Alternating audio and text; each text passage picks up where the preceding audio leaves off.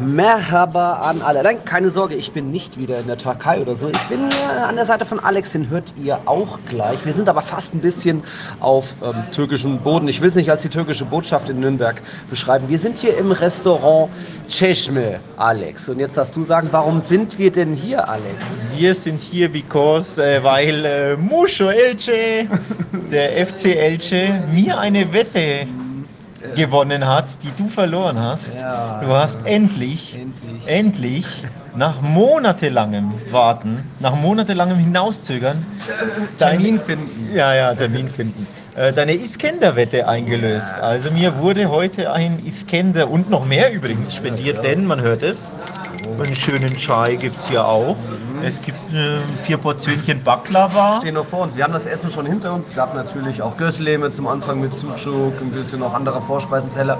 Und dann endlich den Iskender, denn viele Tiki-Taka-Hörer, Zuhörerinnen wissen es. Ich hatte gewettet, Elche steigt ab. Äh, vergangene Saison. Nee, Oh, sind am. Ende 13. geworden, wie von Alex. Naja, prognostiziert. Respekt dafür nochmal. Ich weiß nicht, wie das passiert ist. Mittlerweile stehen sie ja da, wo sie hingehören.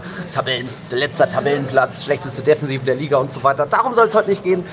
Wettschulden sind Ehrenschulden, wurden eingelöst. Und Alex, dein erster Iskender? Oh, ich fand ihn lecker. Aber der Herr Kern hat so viele Vorspeisen bestellt, äh, zwei Vorspeisenplatten, dass ich den Iskender nicht geschafft habe. Äh, ich muss mir hier gefühlt die Hälfte einpacken lassen. Er war super lecker. Also das heißt, ich habe ihn nicht einpacken lassen, weil er nicht lecker ist. Ich habe ihn nicht geschafft, weil du zu viele Vorspeisen bestellt hast, die aber auch sehr lecker waren. Also probiert den von Nils Kern empfohlenen Iskender. Ich kannte das Gericht vorher nicht, finde es aber sehr, sehr nice. Fleisch war mega. Ähm, auch hier diese rote, was ist das, Tomatensoße, Tomatensauce, irgendwas war, hat er auch was Besonderes. Also, schönes Ding. Hat sich das Warten gelohnt. Na also, das liegt alles drüber. Also dünnes, schönes Dönerfleisch, meistens Kalbfleisch. Dann ist unten auch noch so Fladenbrot in Stücken. Das weicht dann alles auf. Ist das mega geilste Kateressen, meiner Meinung nach. Zerlassene Butter oben drüber noch. Joghurt ist wichtig, dann noch so eine lange Paprika. Und ja, Alex, da hat dir noch ein bisschen die Erfahrung gefehlt. Muss man natürlich ein bisschen mit Strategie rangehen, türkisches Essen. Äh, sich vielleicht nicht voll aufs Fladenbrot draufstürzen. Aber das lernst du noch. Wird bestimmt nicht dein letzter Iskender sein. Also ich, ich sage gerne der Iskernder. Oh, Kann ja, ich euch ja, wie ey. immer nur empfehlen. Und ja, äh, auf Elches Nacken. Ähm, ich lasse dann die Rechnung da nach, nach Elche hinschicken. Keiner weiß, wo Elche ist, oder? Äh, Was machen die in der Liga? Aber naja, sei ihnen gegönnt, dass sie noch ein weiteres Jahr in der Liga sind. Mal gucken, ob sie sich da äh, noch rauskämpfen können, jetzt als letzter, als Tabellenletzter. Wir genehmigen uns jetzt den Baklava und dann keine Sorge, die Folge hier wird nicht im Cheshmir weitergehen. So laut ist es ja auch nicht. Wir nehmen dann gleich wieder im Studio auf. Ähm, hast du noch was zum Abschluss? Äh, ich habe zum Abschluss Vamos, el Elche. Nachdem sie mir hier dieses wunderbare Essen äh, ja, nicht spendiert haben, sondern beschert haben, ähm, drücke ich natürlich die Daumen, dass wir auch dieses, also nächstes Jahr in La Liga spielen. Es wird ein bisschen schwerer als Äh, letztes Jahr. Die Wette gehe ich nicht ein. Nicht Wir, wir beobachten es, wie es sportlich bei Ja. Elche weitergeht. Kulinarisch ist mir Elche ans Herz gewachsen. Ich hätte auch gedacht, dass vielleicht in der Länderspielpause was passiert, aber Francisco ist noch immer Trainer. Wir haben jetzt äh, heute ist Montag, 26. September. Ich glaube, da passiert jetzt nichts mehr beim letzten. Aber wer weiß, wer weiß, Elche. Viel Glück in dieser Saison noch. Den Iskender habe ich doch gerne gezahlt und alles dazu. Also, jetzt geht die normale Folge los bei Tiki Taka.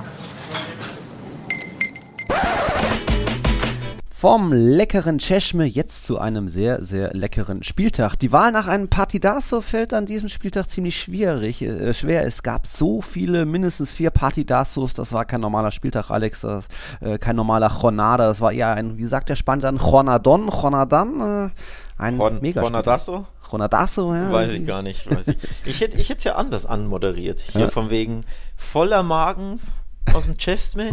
Ich bin äh, voll, also an deiner Stelle hätte ich so Ja. anmoderiert, und ich bin gleichzeitig bedient, Ah. weil Real Madrid hat gepatzt. Das wäre jetzt meine Anmoderation gewesen. Aber gut, du hast es anders gemacht. Ja, mal ein Patzer gegen Osasuna, das passiert im Besten, das kann immer passieren.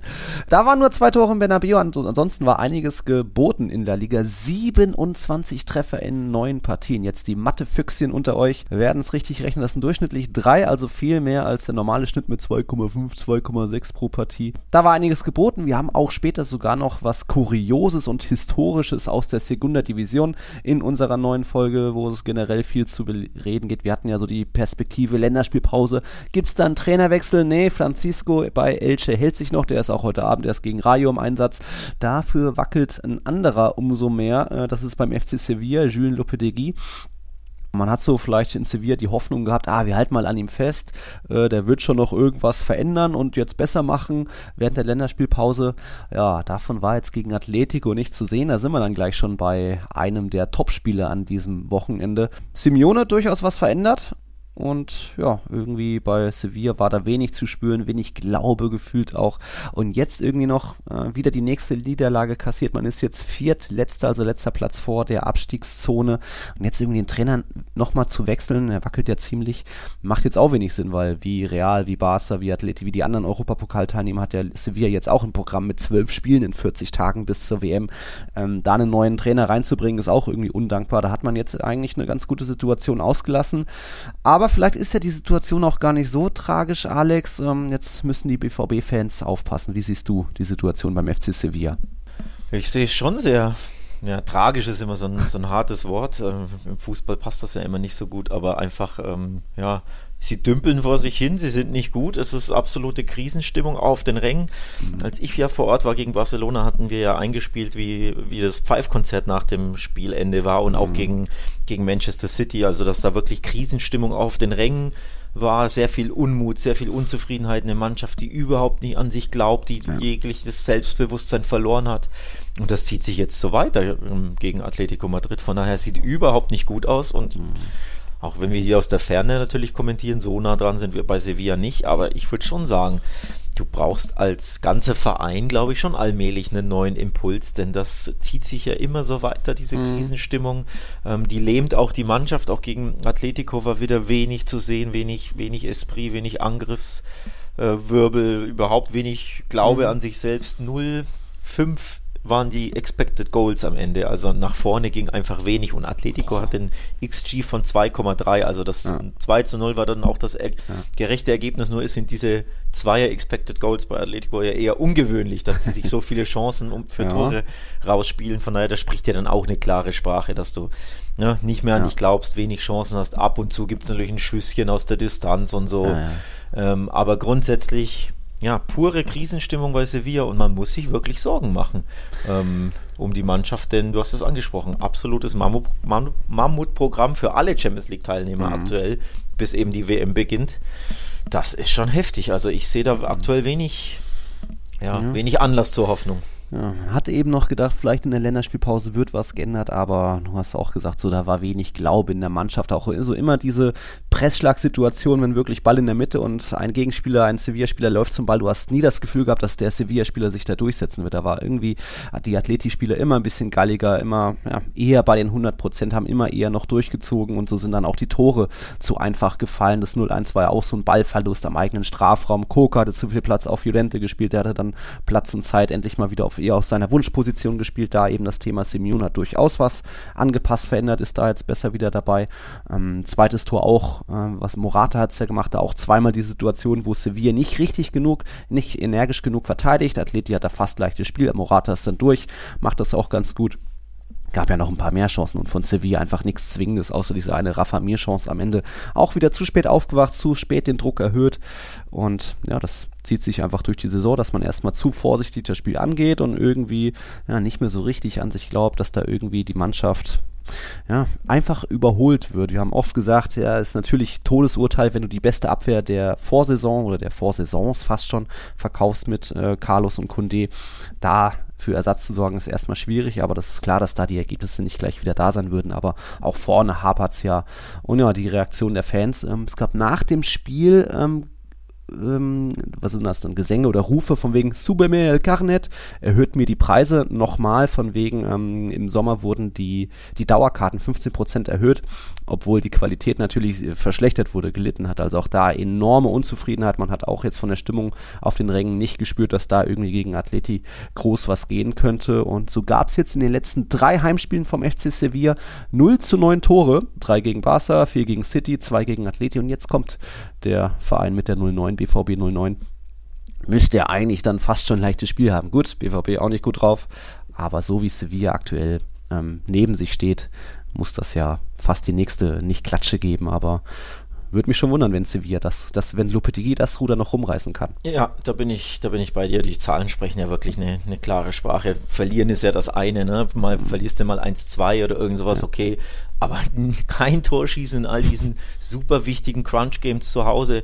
Und das Sanchez Pizjuan hat auch wirklich seinen, seinen mhm. ja, wie nennt man das, sein Flair verloren, seine Einschüchterung, die dieses Stadion dann schon immer hat. Ähm, ne, dass, dass du da wirklich diese Euphorie spürst, diese Anfeuerung von den Rängen, die dann die Mannschaft nach vorne peitscht, die dann peitscht, die dann mit sehr viel ja, Selbstbewusstsein spielt.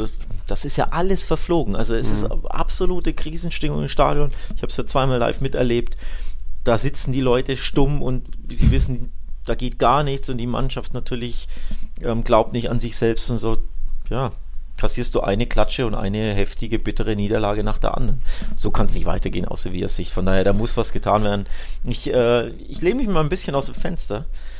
Ich könnte mir vorstellen, dass ein alter Bekannter zurückkehrt nach Sevilla. Ohne dass ich jetzt was dazu gelesen habe, gibt noch keine Rumors, ich habe nichts aufgeschnappt, einfach nur von aus meinem Bauchgefühl heraus. Jetzt bin ich gespannt. Ähm, denn in Spanien ist es ja schwierig, neue Trainer zu finden. Mhm. Du weißt ja, wenn einer in einer Saison einen Coach, äh, eine Mannschaft trainiert hat, kann er ja keine andere Mannschaft trainieren. Also mhm.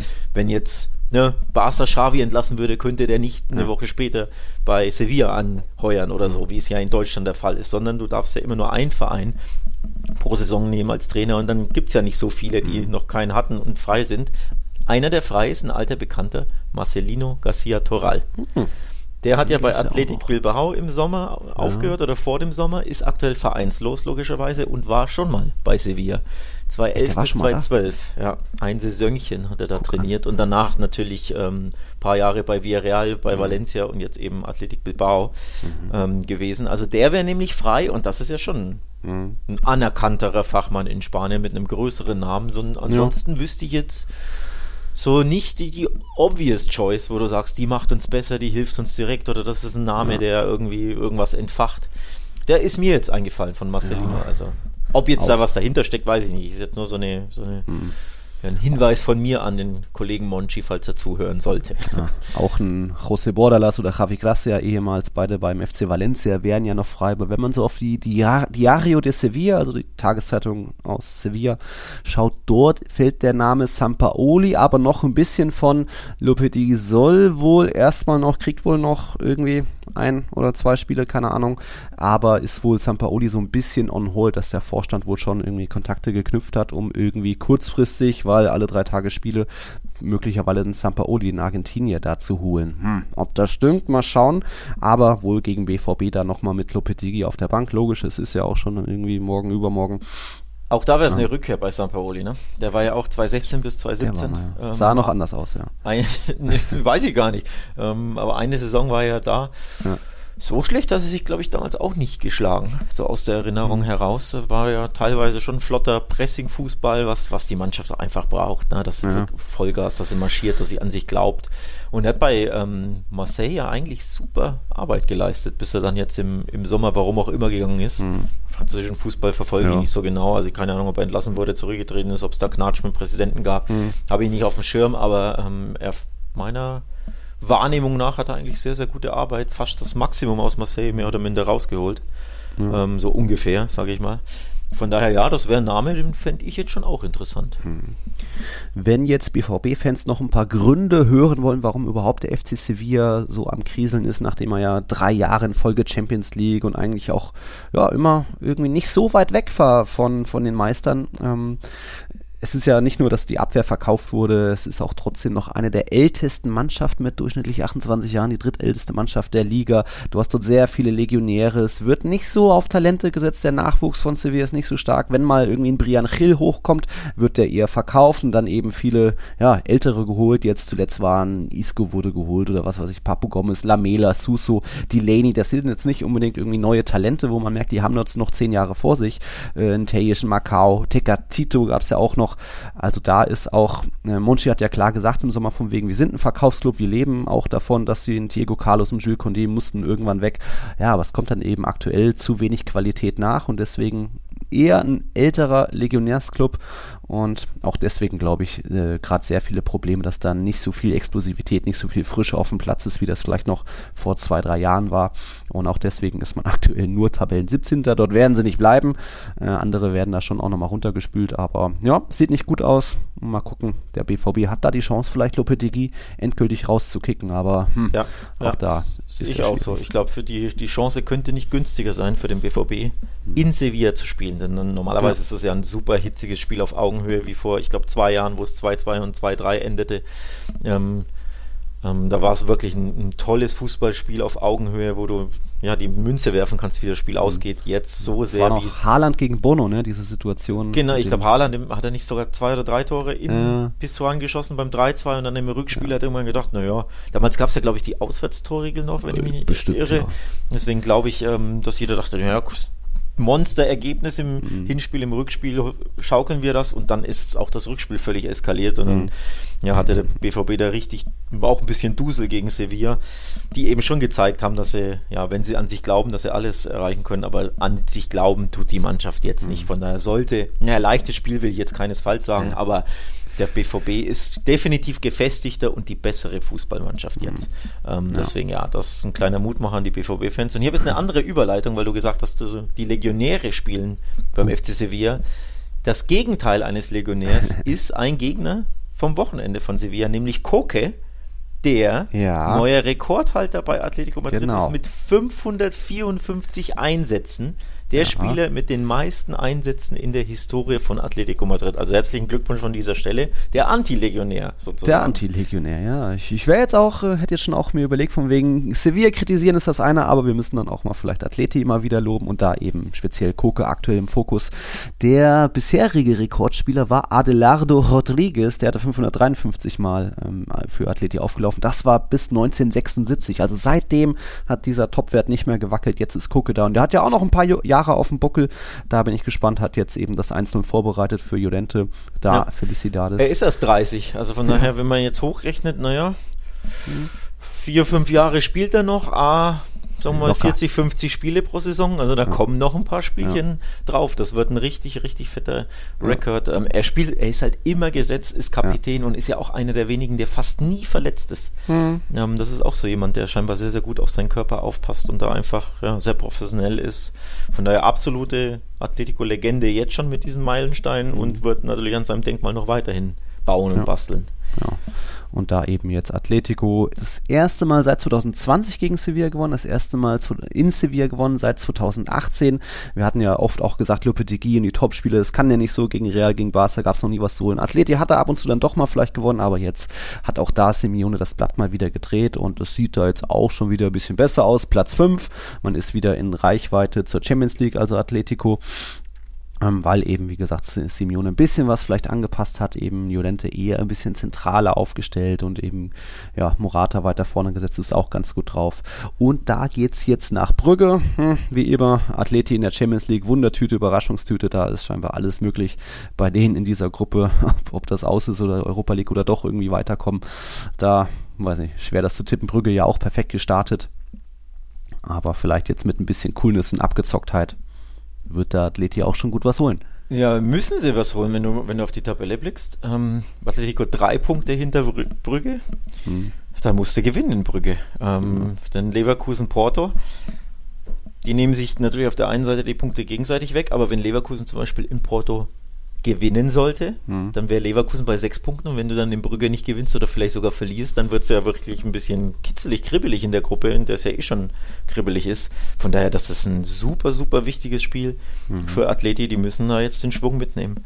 Ähm, apropos Schwing, Schwung mitnehmen und äh, ein Lob für einen Athletikspieler. Ich möchte auch mal Alvaro Morata mal wieder loben. Du weißt ja, ich bin jetzt nicht, also Fan von ihm führt jetzt zu viel, aber ich finde, er ist ein richtig, richtig guter Fit bei Atletico, gefällt mir da immer sehr, sehr gut, passt sehr gut zur Mannschaft und jetzt zwei super wichtige und schöne Tore geschossen. Für Atletico natürlich das Tor, dieser Top-Lupfer, mega geil, ich bin großer Lupfer-Fan, eiskalt gemacht und Hat auch er für von Raul gelernt, ja. das weiß ich nicht. Ähm, kann natürlich sein, er war ja in der Jugend bei Real. Ähm, und auch für Spanien ein super, super wichtiges Tor in der 88. in Braga bei Portugal geschossen. Du hast es natürlich nicht verfolgt, weil du boykottierst ja immer die Länderspiele. Aber Espanja ist im Nations League Halbfinale im Final Four dank eines Crunch Goals von Alvaro Morata. Also muss man auf den Kollegen Morata, der ja oft geächtet wird und geschmäht wird, in, zumindest in den sozialen Medien, muss man auch mal loben. Nach wie vor für mich ein Top-Fit für Atletico. Der Mittelstürmer, den sie, der ihnen sehr, sehr gut zu Gesicht steht, weil der einzige Mittelstürmer im Kader nach wie vor. Mhm. Und wenn du den richtig einbindest und die Mannschaft sich findet, ist das ein Top-Spieler für Atletico. Da bleibe ich dabei und das beweist er aktuell wieder. Ist gut drauf. Ja, und in Hinblick auf WM und die Selektion bestimmt auch der Offensivstar, der am meisten in Form ist. Und Ferdan, Asensio und Fatih, dann haben wir noch Sarabia und Olmo eh verletzt. Die sind es dann eben eher nicht und Morata dann doch eher noch verlässlich und äh, wird dann, ja, klar gesetzt sein natürlich unter Luis Enrique Martinez. Ähm, gut, wir gehen mal zu ein paar Partidases. Ich hatte eben das Thema, das Stichwort Legionäre. Der FC Sevilla ist mit 18 Legionären der Club mit den meisten. Wer ist denn der Verein mit den wenigsten Legionären? Das ist eigentlich eine sehr einfache Frage. Wie definierst du Legionäre? Also Aber aus fremden Spielern, die nicht aus der eigenen Jugend kommen. Nicht aus der eigenen Jugend, das wollte ich sagen, weil Ja. Legionär klingt ja auch wie jemand, der alle Jahre die, den Verein wechselt. Kann ja auch Ja, jemand sein, nee, dass, dass nee, er einmal ja. gekommen ist und dann so. Ähm, Startelf oder generell im Kader? Generell im Kader. Das muss ja dann der FC Barcelona sein. Uh, Nee? nee. Also, Moment, wenn ich, wenn ich jetzt sag, die Antwort, dann du, ach so, ja klar. Moment, Moment, Moment. Mit Ach so, ja klar, der Bilbao natürlich, Ja. der Atletico. Ach so, ja, Ja. okay, okay, okay. okay. Gut, mit eigentlich nur Eigengewächsen. Da steht eine 1 bei, bei Transfermarkt bei Ja, Unterlegionären. war jetzt ein Denkfehler von mir, Ja. dann direkt an Barca zu denken, weil ich dachte, worauf will er da anspielen hier? Nee, klar. Ja. Barca hat auch nur 10, also das ist schon auch ein guter Wert. äh, Real steht bei 16, egal. Wir sind beim Athletic Club und dort hat man aktuell jedes Heimspiel ist ein Festspiel. Jetzt zum dritten Mal in dieser Saison haben die vier Tore erzielt. Das gab es, ich glaube, in der gesamten Marcelino-Zeit insgesamt nur dreimal. Jetzt eben, weil Valverde ist zurück, lässt die Mannschaft spielen und äh, profitiert natürlich auch von beflügelnden Williams-Brüdern, die jetzt auch schon wieder äh, beide im gleichen Spiel getroffen haben. Das gab es ja lange nicht mehr. Ähm, ja, und jetzt wurde Aufsteiger Almeria mit 4-0 nach Hause geschickt. Ich hatte 3-0 getippt, habe schon gedacht, es gibt wieder eine Party und dann legen die, setzen die noch eins drauf. Also Athletik kann man sich aktuell anschauen, da ist Tempo, da ist Action und die Williams-Brüder, ja, denen gelingt aktuell sehr, sehr viel. Nico ja auch bei der Nationalmannschaft gleich äh, mit Erfolg debütiert. Ja, das Kuriose ist, ähm, dass sie ja nicht beide für Spanien spielen können, obwohl sie beide in Spanien geboren sind, weil sich, ähm, also Nico hat sich für die Spanier entschieden, aber sein älterer Bruder hat sich für, ist es Ghana? Nee. Doch, doch, Ghana. Aber Iñaki war ja schon mal für die spanische Darauf wollte ich ja, Nationalmannschaft, darauf wollte ich ja hinaus, Ja. dass er eigentlich ein Spiel für die, ich glaube, U-Nationalmannschaft bestritten hat und sich dann aber trotzdem nicht für Spanien entschieden hat, obwohl er auch in Spanien geboren ist, sondern anders als sein Bruder für die ghanaische Nationalmannschaft. Ähm, sonst hätten wir vielleicht sogar ein Brüderpaar bei Spanien bei der Er, WM. er so ist gut schon mal beide drauf sind. 2000, doch, es, 2016 ist er mal für die A-Nationalmannschaft auch aufgelaufen. War sogar Ja, war A-Nationalmannschaft. damals noch. Deswegen war das jetzt vor im, im Sommer oder so ein kleines, großes Thema von wegen, nee, er hat sich jetzt doch umentschieden, es geht jetzt doch nach Ghana, was dann natürlich auch ermöglicht werden sollte. Ist für mich okay, weil dort ist er dann gesetzt, ist er der Star und äh, kann dort auch ganz kurz aufspielen. Bei Spanien wäre er dann doch nur einer von vielen. Und ich hatte auch so das, bei, das Gefühl bei Nico Williams, der wird jetzt nur berufen, um ihn erstmal zu blocken. Klar, er hat jetzt Erfolg gehabt in seinem ersten Länderspiel und äh, war da am Tor beteiligt, aber hatte schon auch ein kleines Geschmäckle, weil ich weiß jetzt nicht, ob er die ganz großen Chancen hat, wirklich auch berufen zu werden, weil du hast ja trotzdem noch Ich, einen ich lege mich fest, er wird berufen. Ja? Ich glaube, ähm, der jüngere Williams-Bruder Wird- äh, äh, Wird der Spaniens Odonkor. wird. Ja, ich glaube, äh, er wird ähm, der bessere Adama Traoré werden, der dir einfach, Ach der meinst dir ja. einfach, ähm, vor allem als Einwechselspieler, wenn du Speed brauchst, wenn du auf dem Flügel jemanden brauchst, der Mhm. da Tempo macht, der dann hinten raus ähm, als Super Joker ja das Spiel vielleicht noch wendet, ist er we die wesentlich bessere Option als beispielsweise Adama Traoré, der ultra eindimensional ist. Der kann ja, Mhm. Ja. wirklich nur laufen und sonst nichts. Ähm, das ist- Ja, genau. Deswegen ist eher Adama der, Ja. der spanische Odonkor. Ja, okay. Aber, aber ähm, Nico hat ja auch, glaube ich, gegen Real Madrid letztes Jahr, war, war das im Pokal oder wann auch immer, Ja, gezeigt. Ich glaube, auch Barca hat er terrorisiert in einem Spiel, ähm, dass er da wirklich was drauf hat. Also Das ist wirklich auch ein wesentlich besserer Fußballspieler, super jung, also logischerweise noch entwicklungsfähig und äh, wirklich eine Waffe. Und deswegen lege ich mich fest, ich glaube, der reist als Super, Joker mit zur WM. Ähm, vielleicht tatsächlich auf Kosten von Ansu Fati oder von Asensio Ah. oder von ja, Ja. Also Ja. deswegen äh, mein Tipp ist, Okay. Er reist mit, ich glaube schon. Ja, schauen wir mal. Ähm, Athletik eben aktuell voll im Höhenflug und haben auch den, mit Platz 3 jetzt den besten Saisonstart seit 1956. Ähm, da können wir loben. Man sind wir auf der Gegenseite jetzt immer bei Almeria. Die waren letzte Saison noch die beste Defensive der Segunda Division. Da sieht man aktuell nichts, auch gegen Athletik mal wieder viel zu viele Fehler. Jetzt sind sie nach einem ordentlichen Saisonstart auf Platz 18 runtergerutscht und seitdem Sadik, der Topstürmer, weg ist, vier Spiele, kein eigener Treffer. Ähm, da sieht es für Ruby nicht ganz gut aus, aber ich glaube, im Kader hast du schon noch Qualität, um das Ruder umzureden. Es muss halt nur mal wieder ein Tor fallen und es muss auch hinten mal wieder die Fehlerquote abgestellt werden. Dass du in Bilbao verlierst, ist keine Schande. Ja, aktuell äh, will da niemand spielen. Ich, ich traue mich gar nicht zu schauen, wenn Barca daran muss. Zum, äh, es dauert ein bisschen, weil sie spielen erst zu Hause in, in ein ja. paar Wochen. Während dieser Teufelswochen jetzt im Oktober spielen sie auch gegen den Athletikclub, mhm. aber immerhin nur im Camp Nou. War ja immer eines der schwersten Auswärtsspiele überhaupt außerhalb dieser Topspiele. Ne? Mhm. Nach Bilbao-Reisen für Real, für Atletico, für Barcelona, oh. die da reihenweise in den letzten Jahren immer wieder verloren haben. Real eher in, in der Copa, aber Barca in der Copa, in der Liga. Auch Atletico hat letztes Jahr verloren. Und jetzt, boah, wirst du erst recht nicht ins San Mames reisen müssen. Also die sind wirklich super gut drauf, was Valverde da für eine Arbeit macht. Wow. Geht natürlich ein bisschen unter, weil ne, so das kleine spanische, gallische Dorf, vor allem in den deutschen Medien, findet der, der Verein mhm. ja nicht so statt.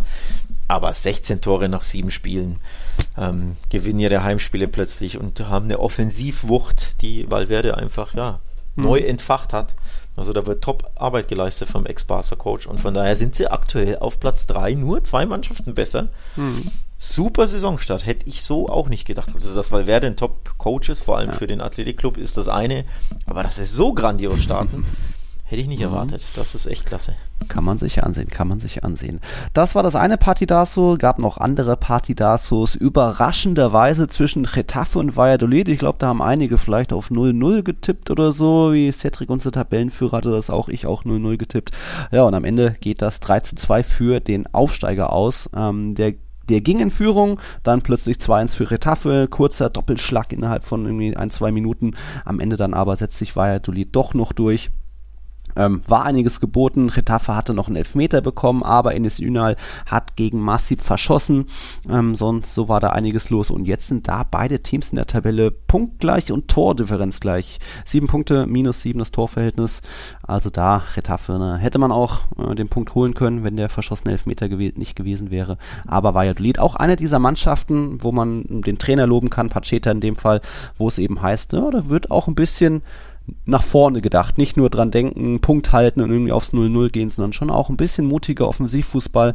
Und das merkt man aktuell bei einigen Spielen. Wir sind dann später auch noch bei Girona, ist es, das, ist es was ähnliches. Und eben Valladolid tut aktuell der Liga gut, auch wenn sie natürlich äh, jetzt nicht, noch nicht so super erfolgreich sind. Hätte ich nicht gedacht, dass sie da gewinnen, weil Getafe zuletzt ja ähm, den Real Sociedad zu Hause geschlagen hat, 2 zu 1 und in Osasuna, über die wir gleich sprechen ah. werden, die ja alles andere als schlecht drauf sind in der Saison, im Gegenteil, die ja richtig, auch richtig gut drauf sind, in Osasuna, also in Pamplona bei Osasuna hat ja Getafe auch gewonnen. Mhm. Deswegen hätte ich schon gedacht, boah, das, das wird nichts für äh, Valladolid, die ja selbst eigentlich ja, überschaubar in die Saison gestartet sind, mhm. die ähm, einer für mich nach wie vor trotz Sieg ähm, einer der ganz, ganz großen Abstiegskandidaten sind. Nach drei Niederlagen in Folge, mhm. ähm, zuletzt zweimal kein Tor, dass du dann in Retafe, wenn die so gut drauf sind, gewinnst, ist nicht verkehrt, aber da sieht man mal Länderspielpause. Ne? Mhm. Da ist Momentum einfach flöten, da werden die Würfel ein bisschen neu gemischt. Nee, mhm. Würfel kann man nicht mischen, Karten kann man neu mischen. Ähm, ja, absoluter Big Point für Valladolid, eine dieser Spiele. Wenn du da drei Punkte holst, das, ja, das sind drei lebensnotwendige Punkte, die am Ende eben über Klassenerhalt oder Abstieg entscheiden könnten. Weil das ja eines dieser normalerweise direkten Duelle ist. Also ja, genau. Top-Sieg. Abstiegs, anderen Abstiegskandidaten, ja. Weitere Partidasos. Espanyol gegen Valencia. Die erste Halbzeit, die war nix. Zweite Halbzeit, da ging es ab. Vier Tore sind gefallen. Dann noch zwei andere starke Schüsse von Guillamon und Nico hat auch einen ordentlichen Strahl ausgepackt. Zwei rote Karten noch jeweils eine auf beiden Seiten, inklusive eben Nachspielzeitsausgleich vom FC Valencia. Espanyol bleibt weiter ohne ersten Heimsieg. Valencia bleibt weiter ohne ersten Auswärtssieg unter ihren jeweils neuen Trainern. Aber da war einiges geboten. Also wenn ihr euch nochmal Highlights anschaut, äh, gibt es vieles anzuschauen. Auch noch eben Real Sociedad später, aber eben da ein paar schicke Schüsse. Rosselu mal wieder getroffen. Da der, äh, Sergi Dada, die Espanyol-Legende, hat so ein bisschen wie Gregor von den Kickers einen Schuss rausgehauen, wo sich der Ball in der Luft mehrfach dreht und die Richtung wechselt, wie auch immer er das gemacht hat. Ich glaube, das Äh, muss ich nachschlagen, weil das habe ich nicht gesehen. Ja, doch, das war irgendwie, ich habe mehrfach hingeschaut, ob er irgendwie abgefälscht wurde, aber konnte ich nichts Gregor erkennen. von den Kickers, oh Mann, ey. Das habe ich Ja. früher auch geschaut, diese Serie. Ja, wer denn nicht? Äh, richtig geil auf RTL 2 oder wo das immer lief. Mega cool. Da kommst du von der Schule heim und dann um Ja. 13 Uhr oder wann das lief, 13.30 14 Ja. Uhr irgendwie sowas, direkt die Glotze an und, dann äh, die schauen. Pokémon und dann Dragon Ball. Ach, Mega gut, mega Zeit. gut. Also das Tor muss ich mir anschauen. Jetzt hast du mir Lust drauf gemacht. Ja, äh, siehst du, habe ich doch mir irgendwie gedacht. Äh, Aber schlussendlich eben Espanyol ist um, um den ersten Heimsieg unter Neucoach Martinez gekommen, weil der Torhüter was dagegen hatte. Ähm, das ist äh, Fernandes, ein neuer Mann, der zweimal ja, nicht richtig zugelangt bei Schüssen. Beim, was war das, Nico-Schuss, glaube ich, hat er irgendwie noch so in die Hand hinbekommen und dann gerade noch so vor der Linie den Schuss abgewehrt, nachdem er den auch anders hätte parieren können. Und dann beim zweiten Mal eben, das war so von Schömert, ein, ja, eine Bogenlampe, die sich dann so ins Tor senkt und fällt, den er komplett fast Pipliza-mäßig ohne verschätzt hat. Ja, da klarer Fehler von ihm danach mit entschuldigender Geste zu den, zu den Fans war ja auch in der Nachspielzeit. Also da bitte für Espanyol, die sind weiter eine sehr unangenehme Mannschaft mit den meisten Luftzweikämpfen, den meisten Intercept Interceptions und so weiter. Aber eben zu fehleranfällig, so nur ein 2-2 da zwischen den beiden Teams. Kann man sich anschauen, die Highlights. Und vor allem kann man sich auch anschauen, Girona gegen Real Sociedad. Wer hätte da acht Tore getippt? ich glaube, keiner. Das war das Party-Dasso des Spieltags. ja. Völlig verrücktes äh, 3 zu 5 aus Gironas Sicht. Ja. Wahnsinn. Da ging es ab. Vor allem ähm, hat ja Girona losgelegt wie die, wie die Feuerwehr. Mhm. Ähm, nachdem sie, oder nicht losgelegt wie die Feuerwehr, sie waren ja in Rückstand, aber dann eben recht schnell das Spiel gedreht. Ja. Dann wieder Ausgleich vor der Pause, dann wieder Girona in Führung. Also es stand 0-1, dann stand es 2-1, dann stand es 2-2, dann stand es 3-2 Mhm. und dann am Ende 3-5, weil Real Sociedad hinten raus einfach noch drei Tore geschossen hat. Also absolute Achterbahnfahrt eines Fußballspiels.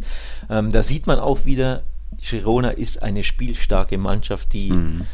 Auch wenn sie auf Art und Weise gepempert würde, wie diese nicht so sein sollte, ne, mit diesem äh, Citigroup-Konglomerat, ähm, das da dahinter steckt, das den einen oder anderen Spieler ausleiht, aber fußballerisch tun sie dieser Liga gut, weil sie an sich glauben, weil sie draufgehen, weil sie nach vorne spielen und weil sie auch einfach Talent haben als Mannschaft.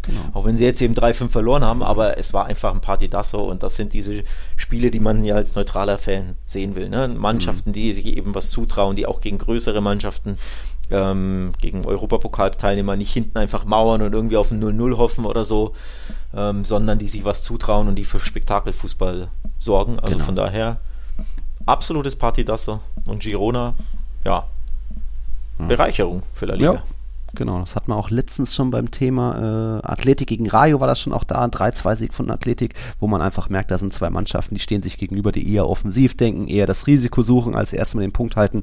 Das tut La Liga gut. Wir hatten die letzten Jahre zu viele Getafes und Cardis und ja, teilweise vielleicht auch Rosasunas, die erstmal nur das 0-0 halten wie auch jetzt vielleicht im Bernabeu, aber da Girona tut der Liga gut und dass es dann nicht immer zum Sieg reicht, ja, ist dann so. Fans lieben solche Spieler, Trainer hassen es, wenn so viele Gegentore auch passieren, aber auch das durchaus sehenswürdig, nochmal die The Zone Highlights da anzuklicken und dann kommen wir so langsam mal zu den, ja, zu das, was an der Tabellenspitze passiert ist. Was ist denn da passiert? Äh, Ist es, man, man ist das ja gar nicht mehr gewohnt. Wer steht denn da oben? Das, sind die das gewohnt, dieser Verein? Wer ist denn das? Erklär uns mal, erklär uns mal auf. Hört auf zu sticheln. Erstens übrigens hast du, hast du Osasuna Unrecht getan, denn die sind, Ja. die, klar, es gibt immer mal 0-0 oder Ja. so, aber das ist ja auch eine Mannschaft, die presst, die draufgeht, Ja, die mutig ist. Also hier Cadiz und Getafe mit Osasuna vergleichen, das finde ich nicht Ja, okay. okay, ist nicht okay. Tut das, das ist die gekränkte. Real Madrid-Seele, die da Ich spricht. Denn jetzt kommt nämlich die Überleitung, wer da an der Tabellenspitze steht. Der FC Barcelona steht erstmals wieder nach über zwei Jahren an der Tabellenspitze. Also anders gesprochen, Real Madrid wurde von der Tabellenspitze verdrängt, weil sie den ersten Punktverlust in Mhm. dieser Saison hatten. Blütenweiße Weste davor, sechs Siege in Folge, spaziert quasi an die Tabellenspitze, aber jetzt eben just gegen Osasuna. Die haben den Dolch ein bisschen ins weiße Herz gesteckt oder in die, ja, die, die blütenweiße Weste befleckt Real Madrid. Also von der Tabellenspitze verdrängt beide natürlich noch Barca und Real mit 19 Punkten. Aber eben, wir ja. wissen es ja, solange nicht Hin- und Rückspiel mhm. äh, stattfindet zwischen zwei Mannschaften, gilt ja der, die Tordifferenz und Barca hat plus 18, Real Madrid nur plus 11. Deswegen ist Barca Tabellenführer. Letztmals waren sie das im Juni 2020. Das mhm. ist Jetzt muss ich nachschauen, weil mir die Zahl gar nicht merken konnte. Ah. 833 Tage her. Letztmals in La Liga, also über den ganzen Spieltag, ne, ja. nicht jetzt, du spielst am Samstag und Real ja, oder Atleti spielt am Sonntag. Über den ganzen Spieltag, am Ende des Spieltags war Barca zuletzt vor 833 Tagen Tabellenführer der Liga. Krass, oder? Der Opa erzählt aus dem Krieg. Ja, äh, richtig krass, ja. richtig krass. Ewig, ja. Er war dann eben noch nach der Corona-Pause, wo dann Real am Ende noch äh, Meister geworden ist, hat ja auch dann Barca ein paar Spiele verschenkt oder so. Aber darum soll es nicht gehen. Da auch, eigentlich muss man können wir jetzt bei Real anfangen, aber wir können auch bei Barca anfangen, auch da Respekt zollen, denn solche Spiele, dieser Sieg wie im, gegen Mallorca, haben sie letzte, die letzten Jahre zu oft verpatzt. Jetzt haben sie eben diesen Unterschiedsspieler, der aus einer halben, einer guten Chance eben ein Traumtor rausholt. Also da Lewandowski, absoluter Gamechanger.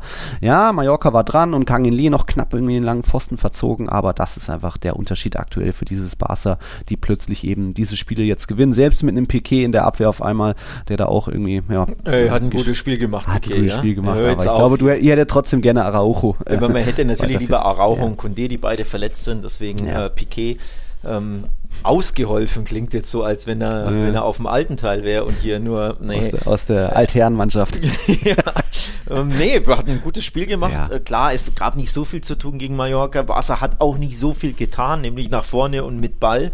Mhm. Im Endeffekt war der Unterschied, du hast es äh, angesprochen, Gamechanger Lewandowski, das war der Unterschied im ganzen Spiel. Sein Geistesblitz nach Anzufati-Vorlage, wobei so eine richtige Vorlage war es ja mhm. nicht, sondern es war 80 Prozent, 90 Prozent ähm, ja, die individuelle Klasse von Robert Lewandowski, der absolute pure Weltklasse ist. Man kann nicht müde werden, das zu betonen, mhm. weil ich auch nicht gedacht habe, dass der so schnell so krass funktioniert bei Barca. Aber leck mich am Ärmel, ist das ein Unterschiedsspieler.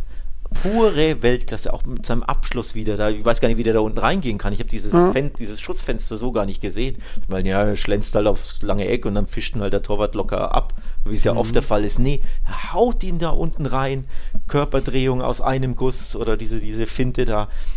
Game Changer. Denn sonst muss man ja ehrlich sein, ist in diesem Spiel ja nicht viel passiert. Mhm. Athlet, äh, Athletik, um Gottes Willen. Ähm, Mallorca hatte eine große Chance durch, ich glaube, Costa war es, wo er kurz vor, vor Testing aufgetaucht ist, nach mhm. so einer flachen Hereingabe, Flanke. Mhm. Hat er das Ding gesaved, das war die größte, beste Chance von Mallorca. Barca hatte nie wirklich irgendeine Chance noch.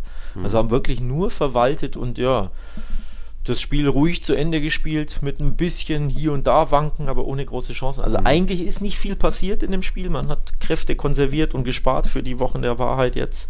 Aber der Unterschiedsspieler war der Weltklasse-Spieler vorne im, im Angriff Lewandowski. Ja. Und du sagst es, das sind Spiele, ja, die drei Punkte wie diese, wo du kaum was machst, wo du eine Glanzleistung hast eines individuellen Spielers, bei Real oft natürlich Vinicius und Benzema, Benzema in den letzten zwei Jahren. Jetzt hat Barca eben vorne den Lewandowski. Das sind drei Punkte, die am Ende den Unterschied ausmachen mhm. können in der Tabelle. Nicht nur jetzt am siebten Spieltag, sondern vielleicht auch am 38. Ja war auch so ein typisches Spiel nach der Länderspielpause bei Real, bei Barca oder bei Vereinen mit vielen National Nationalspielern. Hat schon gemerkt, vielleicht ein bisschen Frische noch gefehlt. Der Gegner konnte sich zwei Wochen darauf vorbereiten, war dann eben vielleicht ein bisschen druckvoller. Bei Mallorca, hat es nicht gereicht zu einem Punkt, bei Osasuna hat es gereicht, aber ähm, ja, trotzdem ist da Lewandowski für mich. Ich würde es auch ein bisschen vergleichen, vielleicht so von seinem Hunger, von dieser Ausstrahlung, die er hat, dass er wirklich jedes Spiel treffen will und auch wirklich fast jedes Spiel trifft. Ähnlich wie Luis Suarez damals in der Atletico Meistersaison. Damals ist er noch nicht so lange her, wo er es einfach allen beweisen wollte und er auch allen bewiesen hat, dass er immer noch, was noch in ihm drinsteckt und dass er wirklich da auch der, der Unterschied war für Atletico zur Meisterschaft. Und so ist ähm, Lewandowski aktuell genauso motiviert, genauso hungrig und ja, steckt einfach nicht zurück. Wir haben ihn ja beide, glaube ich, als Pichichi, als Torschützenkönig getippt. Und jetzt steht er schon, wie war das, bei acht Toren aus den ersten sieben Spieltagen. Das gab es lange nicht mehr. Und ich glaube, die Statistik hast du jetzt nicht parat. Wer das zuletzt geschafft hatte, das war 1997 das letzte Mal bei Atletico, Vieri damals. Und davor 1953 mit acht Toren aus den ersten sieben Spieltagen. Das war Alfredo Di Stefano bei Real Madrid. Also da Lewandowski Geschichte. Ist ein bisschen her, ist ja. Bisschen Der Opa her. erzählt aus dem Krieg wieder. Ja, ähm, nee, wirklich Unterschiedsspieler, pure Weltklasse. Wahnsinn. Ähm, Mallorca hat das, finde ich, übrigens gut gemacht, um so ein Wörtchen über sie zu sprechen. Waren sehr schwer zu knacken, standen natürlich hinten mit 5 und 4er Kette. Aber Barca ist eigentlich, wie gesagt, auch einfach nichts angefallen. Hast auch gesehen, dass sie müde sind, viele Reisen, ein paar Verletzte natürlich. Ähm, Alex Balde hat als Rechtsverteidiger ausgeholfen, weil sie ja aktuell keinen haben. Ähm, Sergio Roberto kann da spielen, aber Xavi sagt immer wieder, ich sehe ihn A eher als Mittelfeldspieler und B hatte er zuletzt Achillessehnenprobleme. Das heißt, die Abwehr ein bisschen umgestellt mit Piquet. All, ähm, zweites Spiel überhaupt nur gegen, gegen die Abstiegskandidaten darf er mal ran, so ungefähr. In Cadiz hat er gespielt und jetzt gegen Mallorca. Für die anderen Spiele traut dem Xavi nicht mehr so zu. Also ist wirklich in der Hierarchie der Kollege Piquet komplett fast an die letzte Stelle äh, gerutscht. Also ich glaube, ähm, wir werden jetzt, wir sprechen ja gleich über Champions League sicherlich, bei Inter zwei Monsterspiele für Barca. Ähm, da wird sicherlich ähm, Eric Garcia beginnen an der Seite von Christensen, da bin ich mir sehr sicher. Aber wie gesagt, gegen Mallorca hat Piquet das trotzdem mit Christensen gut gemacht. Viel hatten sie nicht zu tun. Ja, Ja, ja. Ähm, wie, wie stehen denn die Chancen auf Wunderheilung bei Kunde? Der hat doch jetzt schon wieder mittrainiert oder so halb trainiert, aber der wird nicht fit für Champions League, oder? Nee, fit wird er nicht für Champions League, steht auch nicht im Kader. Ähm, aber tatsächlich ein bisschen äh, eine Blitzwunderheilung, weil äh, Muskelverletzung dauert ja normalerweise mindestens drei Wochen. Und das heißt ja nicht, dass du nach Punkt drei Wochen auf dem, also auf dem Spielberichtsbogen stehst und spielen kannst, sondern ne, drei Wochen dauert die Verletzung und dann halt ähm, je nachdem, wie, wie der Körper reagiert. Aber nach einer Woche konnte er wieder individuell train- trainieren. Also am Donnerstag war er erstmals wieder auf dem Platz, eine Woche nach der Verletzung. Das ist schon eine kleine Wundergenesung. Er hat auch am Sonntag ähm, ein individuelles Programm absolviert. Also da wirklich äh, auf einem sehr guten Wege.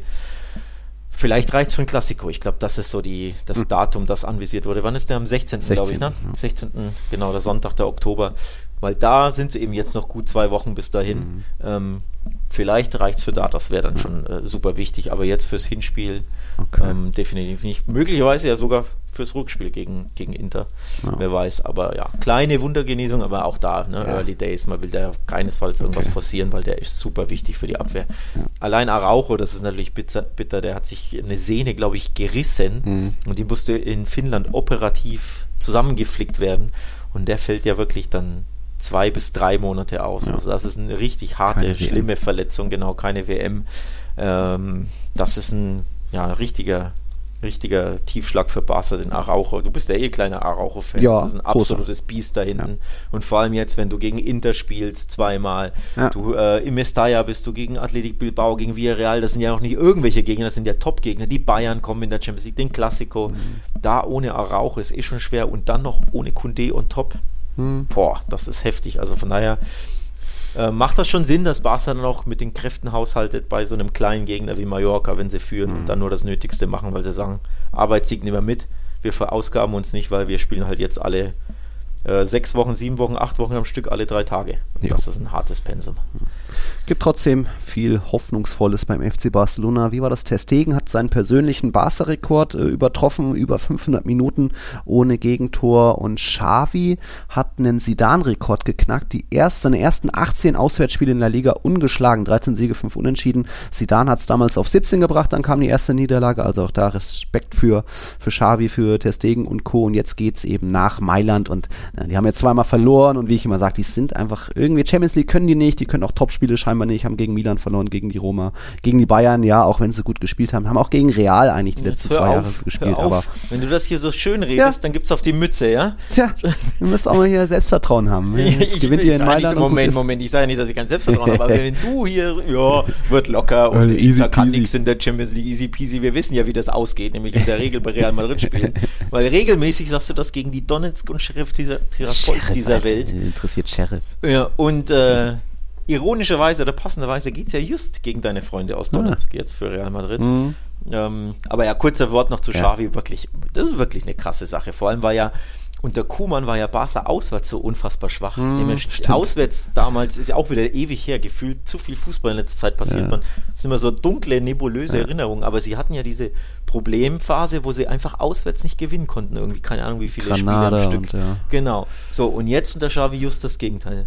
Plötzlich auswärts, wo man sich ja eher immer schwerer tut, logischerweise, als Barca, als Real, als Atletico. 18 Spiele ohne, ohne Niederlage. Ja, Rekord von Ancelotti, Rekord von Pep Guardiola hatte, glaube ich, auch irgendeinen Rekord. Ich glaube, den hat er eingestellt, bin ich mir nicht Mhm. sicher.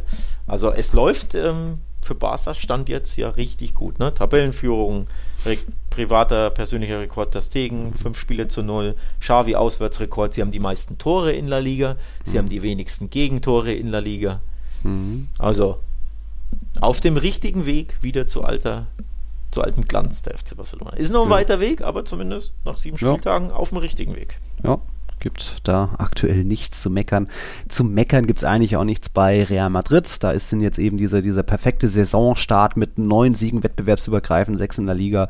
Äh, Rekord war nicht mehr fern, ist da jetzt eben gerissen, weil man vielleicht ein bisschen zu, nicht überheblich, aber zu sehr gedacht hat, ja, ja, das drehen wir schon noch gegen Osasuna oder das haben wir schon, schon locker im Griff. Und da eben auch so wieder so ein typischer Länderspielpausenpatzer. Die einen konnten sich darauf vorbereiten, die anderen nicht so hundertprozentig frisch, äh, haben lange, lang, lange Reisen nach Südamerika und so weiter.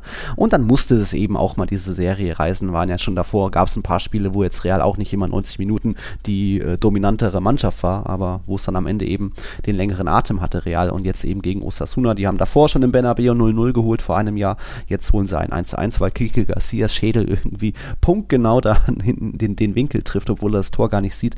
Da ein starkes Tor.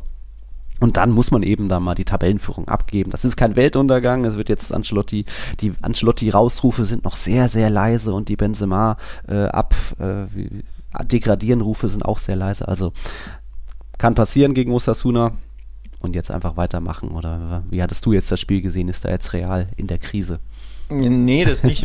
In der Krise. Die, das sind ja die Spiele nach der Länderspielpause. Ja. Bei Barca hat das Balde äh, unisono mit Busquets gesagt, dass die, besonders die Spiele nach, nach der Länderspielpause sind immer besonders schwer wegen den Reisen. Ähm, du, du ziehst deinen Schwung, den du hattest davor, dann ziehst du komplett den Stecker. Das ist immer so ein kleiner Neustart und die Spieler sind müde und meist wird rotiert, weil danach die Champions League kommt. Und das sind immer die schwersten Spiele, vor allem für die Top-Teams, weil die kleinen Teams halt einfach, die in der Regel sehr wenige bis gar keine Nationalspieler haben sich einfach Ja. zwei Wochen vor, äh, vorbereiten können aus dem Gegner auf den Gegner und Real und Barca haben zwei Tage, ob Jo. bestenfalls Vorbereitungszeit. Wenn du dann noch Verletzte hast, ist, da kommt eins zum anderen. Ich hätte trotzdem nicht gedacht, dass äh, Real Punkte lässt. Einfach weil sie zu Hause spielen. Also wenn das Spiel Ja. in Pamplona gewesen wäre, wäre es was anderes. Ich Ja. hätte trotzdem gesagt, sie machen die Hausaufgaben, vor allem weil Benzema ja zurückkam nach Verletzung. Ja. Aber offenbar war Aber- das kein Segen für Real Madrid, denn er hat ja den Elfmeter verschossen. Und das ist jetzt kurios. Er hat le- letztes Jahr, du erinnerst dich ja sowieso. Beide Elfmeter gegen Herrera verschossen. Jetzt also drei Elfmeter in Folge gegen Osasuna gegen diesen Torwart verschossen. Und das Kuriose Mhm. ist ja, letztes Jahr hat Herrera beide nach rechts gehalten. Also aus Oh. Torwartsicht nach rechts wurden Ja. beide geschossen, beide gehalten. Und bei dem Elfmeter hat er auch wieder angezeigt, ich spring wieder nach rechts. Ah. Bin mir sicher, Die das war im, genau, das Mindgame hat gefruchtet, denn Benzema hat das gesehen, hat dann nachgedacht, Ja. wollte ihn dann hochschießen und Mhm. schießt ihn hoch. Und Herrera stand ja sogar da und hatte sogar den Arm oben. Also wenn der Ball aufs Tor gekommen wäre, hätte er ihn vielleicht ja sogar trotzdem gehalten, Ja. weil er quasi da war, wo der Schuss hinging. Also das Mindgame hat Mhm. absolut gefruchtet. Herrera, Top-Job, ist da im Kopf von Benzema. Benzema Ja. hat sich verunsichern lassen.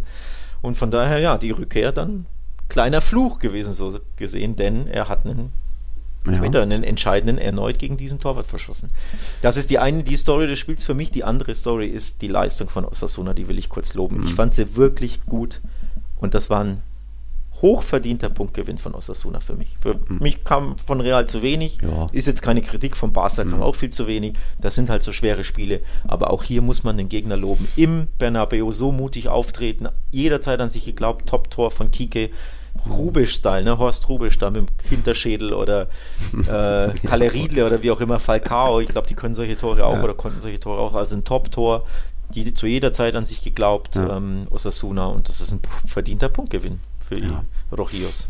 Die haben es natürlich auch aufs Unentschieden angesetzt, aber du spielst halt nicht, im, gehst halt nicht ins Bernabeu und willst dort auf Sieg spielen. Das ist schon okay so und sie haben ja trotzdem, wie du sagst, spielen sie zu Hause einen starken Pressing-Fußball und so einfach wieder unangenehmer Gegner. Mit Flanken kommst du gegen die nicht weit. Und wenn sich das Ding von Kiki Garcia eben da so ins Tor fällt, na mein Gott. Aber ja, äh, Benzema schon kurios, drei äh, Elfmeter gegen Osasuna jetzt in Folge nicht verwandelt und auch generell in diesem Kalenderjahr war nochmal gegen Celta und gegen Elche hat er auch Dinger verballert, nachdem er vorher ja gefühlt 20 in Folge immer verwandelt hat. Also ja, da muss er dann eigentlich auch äh, merken, er kommt jetzt eh zurück und ist noch nicht im Rhythmus, dass er dann vielleicht den Elfmeter auch nochmal herschenkt. Aber als er das letzte Mal den Elfmeter hergeschenkt hat in Vigo an Hazard, hat das ja auch nicht geklappt. Also auch deswegen vielleicht gedacht, ach komm, ich mach selbst, das wird schon irgendwie. Ja, gut, an Hazard darfst du auch keine Elfmeter verschenken. ähm, also ich bin gespannt. Ich glaube, er wird trotzdem den nächsten auch wieder schießen, weil sein Standing in der Ja. Mannschaft einfach zu groß ist und vor allem Ja. dieser, dieser Panenka im Halbfinale gegen Man City, ne, den er da Mhm. ja eiskalt gemacht hat.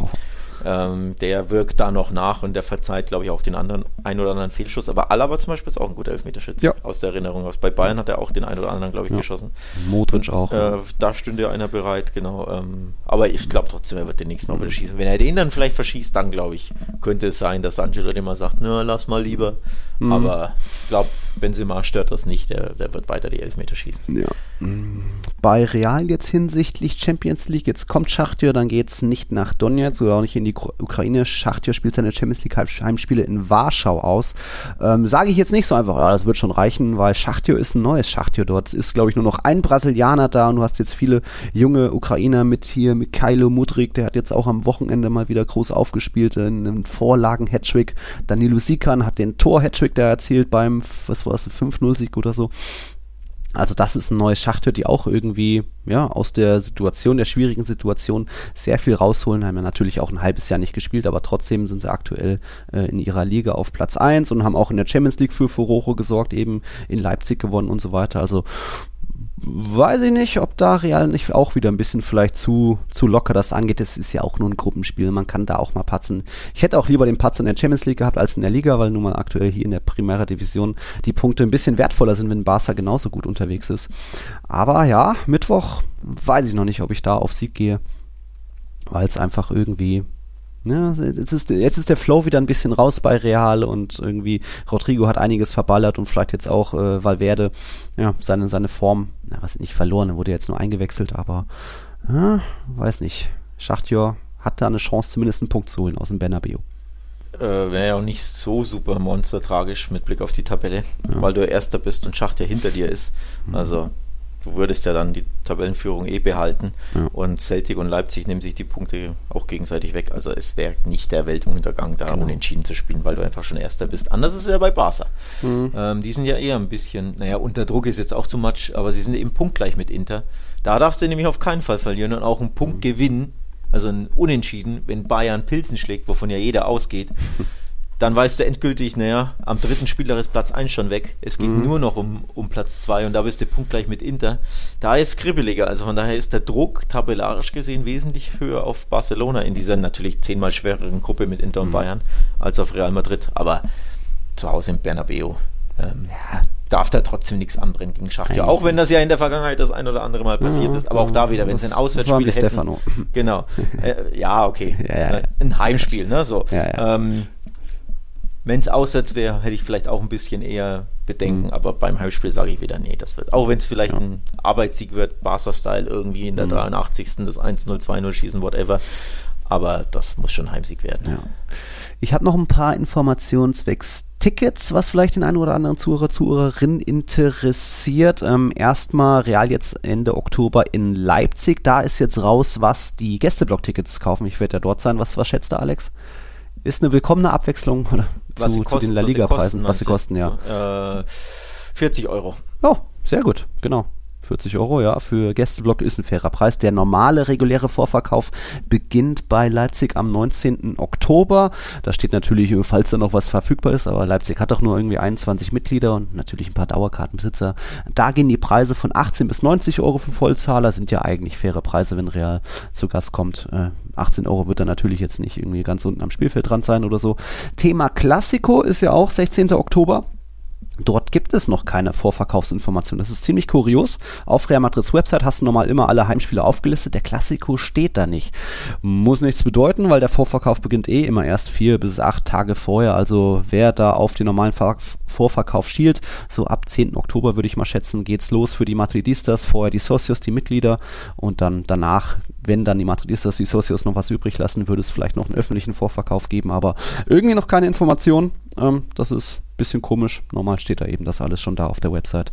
Nur, dass ihr das mal gehört habt. Bevor ich es vergesse, Bitte. Stichwort Klassiko. Ja. Ja, bald an. Ja, gut, es sind noch zwei Wochen, weil wir werden noch drüber in Ruhe sprechen, aber trotzdem schon mal der Hinweis an die Patreon-Supporter und Tiki-Taka-Hörer, die vor Ort sind. Wir wollen die Aufkleber sehen, meine Freunde. ja? Die Aufkleber mit dem Stadion. Rund ums St- Stadion möchte ich die Tiki-Taka-Aufkleber sehen und dann hier uns bitte schön auf Instagram oder Twitter vertaggen und ihr postet das. Nochmal der Aufruf Niklas ist an, bestimmt vor Ort. Ja. Der Niklas muss vor Ort sein. Grüße an Niklas, der ist ja immer vor Ort. Ja? Ähm, also ich möchte die Aufkleber sehen. Hashtag Sticky Taka, ne? Wie war's? Hm. Haben wir Ja, den jetzt Sticky durchgesetzt? Taka. Ja, ja, noch nicht, aber ja. Noch nicht. Ja, weil zu wenig Bilder kommen von unserer Community. Ich fordere spätestens beim Klassiko Bilder, ansonsten natürlich Ja. äh, auch von den anderen Spielen. Also hier. Vielleicht fährt ja einer mit dem BVB nach Sevilla. Vielleicht fährt jemand mit dem BVB nach Sevilla. Oder ist generell einfach so bei dem Spiel, ist ja, ist ja ein tolles Fußballspiel in einer tollen Stadt in Spanien, den man ja auch so als neutraler Fan mal besuchen kann. Sowohl Stadion als auch Stadt. Ja. Sticky Taka. Ja. So. So, wir hatten einiges aus La Liga, aus der ersten Liga. Jetzt müssen wir aber noch unbedingt einen Blick kurz mal in die Segunda Division werfen, denn dort ist etwas Historisches passiert, etwas ja Kurioses. Wir sind beim FC Burgos. Die stehen nur auf Platz 9 und haben da ihre 12 Pünktchen. Haben noch nicht verloren. Und jetzt, Alex, jetzt kommt's. Sie haben aber auch noch nicht in ihren acht Spieltagen noch kein Gegentor kassiert, das Ja. ist ja das Verrückte. Aber, äh, also, was heißt Verrückte? Das ist das Historische. historische. Denn neuer Rekord in La Liga 1 oder 2, also in, der, in den Profiligen Spaniens. Ähm, der vorherige Rekord war von Claudio, Claudio Bravo, Bravo, ja. Da, als er bei Barca war, als Torhüter. 14, für 15 die. Saison, ja. Wie viele Spiele waren es? Du hast die Statistik. Ich habe nur die 927 Minuten. Ach so. Ähm, das ist äh, jetzt, oder die, die ersten acht Spieltage ohne Gegentor. So war das. Äh, das war die Saison 14, 15 damals. Claudio Bravo und jetzt eben hat's geschafft. Äh, habe ich den Namen? Doch José Antonio Caro hat's geschafft. Der ist sogar saisonübergreifend. Das sind die 927 Minuten mit auch noch davor ein, zwei Spielchen aus der Vorsaison ohne Gegentor. Und was sind die Ergebnisse? Also oder das Torverhältnis aus diesen acht Spieltagen jetzt in dieser Saison? 2 Das ist zu ja- 0 Tore. Genau, das ist ja das Kuriose. Also das Historische, dass sie keine Gegentore kassieren, Ja. aber das Kuriose ist, dass sie erst zwei geschossen haben. Ein Torverhältnis von 2 zu 0. Die, die Ergebnisse unglaublich. 1-0, 0-0, 0-0, 0-0, 0-0, 1-0, 0-0, 0-0, 0-0. So, ne? Ohne dass ich jetzt nachgezählt habe, ob es aufgeht. Aber Ja, ja. unglaublich.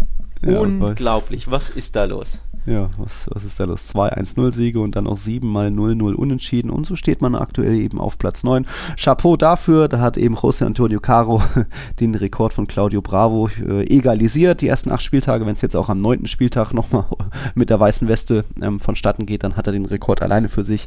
Respekt dafür. Das wollten wir euch, bitte? Äh, übrigens, äh, Burgos ist der Verein mit der Fahnenstange. Äh, Ach, die, waren das, der Gardine. Äh, Mit der Gardine, genau. Die äh, unsere Ja. User, die äh, das YouTube-Video gesehen haben, wie wir die, die ähm, den Merchandise verpacken, also die Trikots und die, die ganzen Tassen und äh, das, äh, nicht Trikots, T-Shirts T-Shirts. an unsere Patrons verschicken. Da haben wir ja so nebenbei ein kleines Quiz gemacht und da habe ich ja gefragt, welcher Verein hat eine Gardinenstange im Logo und das ist eben just der FC Burgos. Also erneute Prominenz im Tiki-Taka-Podcast. Der FC Burgos kommt wieder vor.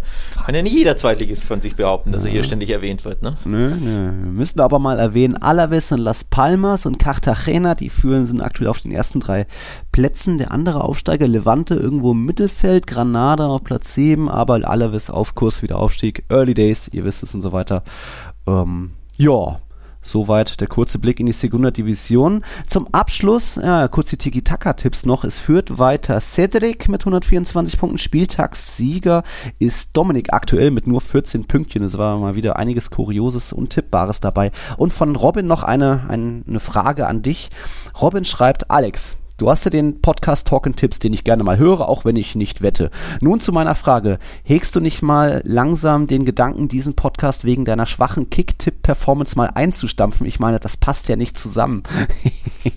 Das gefällt dir wieder, ne? ja, herrlich. Wieder, wieder gestichelt wird. Sechs Plätze habe ich gut gemacht übrigens an diesem Spieltag, der Oh. ja noch nicht beendet ist. Immerhin.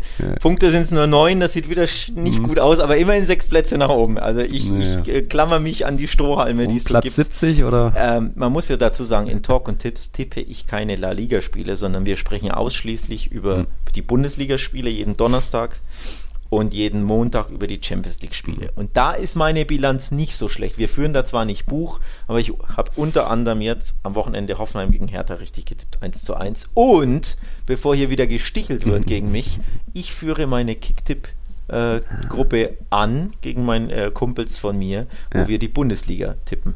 Die habe ich schon letztes Jahr gewonnen Mhm. ähm, und die führe ich jetzt wieder an.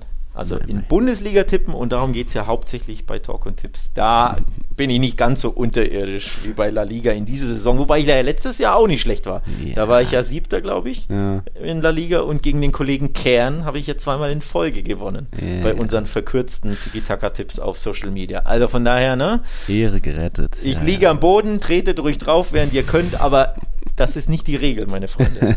ja. Abgerechnet wird zum Schluss. ja. Abgerechnet wird zum Schluss. Äh, apropos Schluss, wir, wir sind jetzt am Schluss, müssen noch zwei neue begrüßen. Das ist der Nico und der Kim oder Kim Streb, Martorell, alles beides Barca-Fans. Der eine seit Ronaldinho, der andere dank Familie mütterlicherseits aus Barcelona. Ja, willkommen im Tiki in der Tiki-Taka-Community. Wir sind am Ende mit unserer 152. Folge. Hast du noch was zum Abschluss?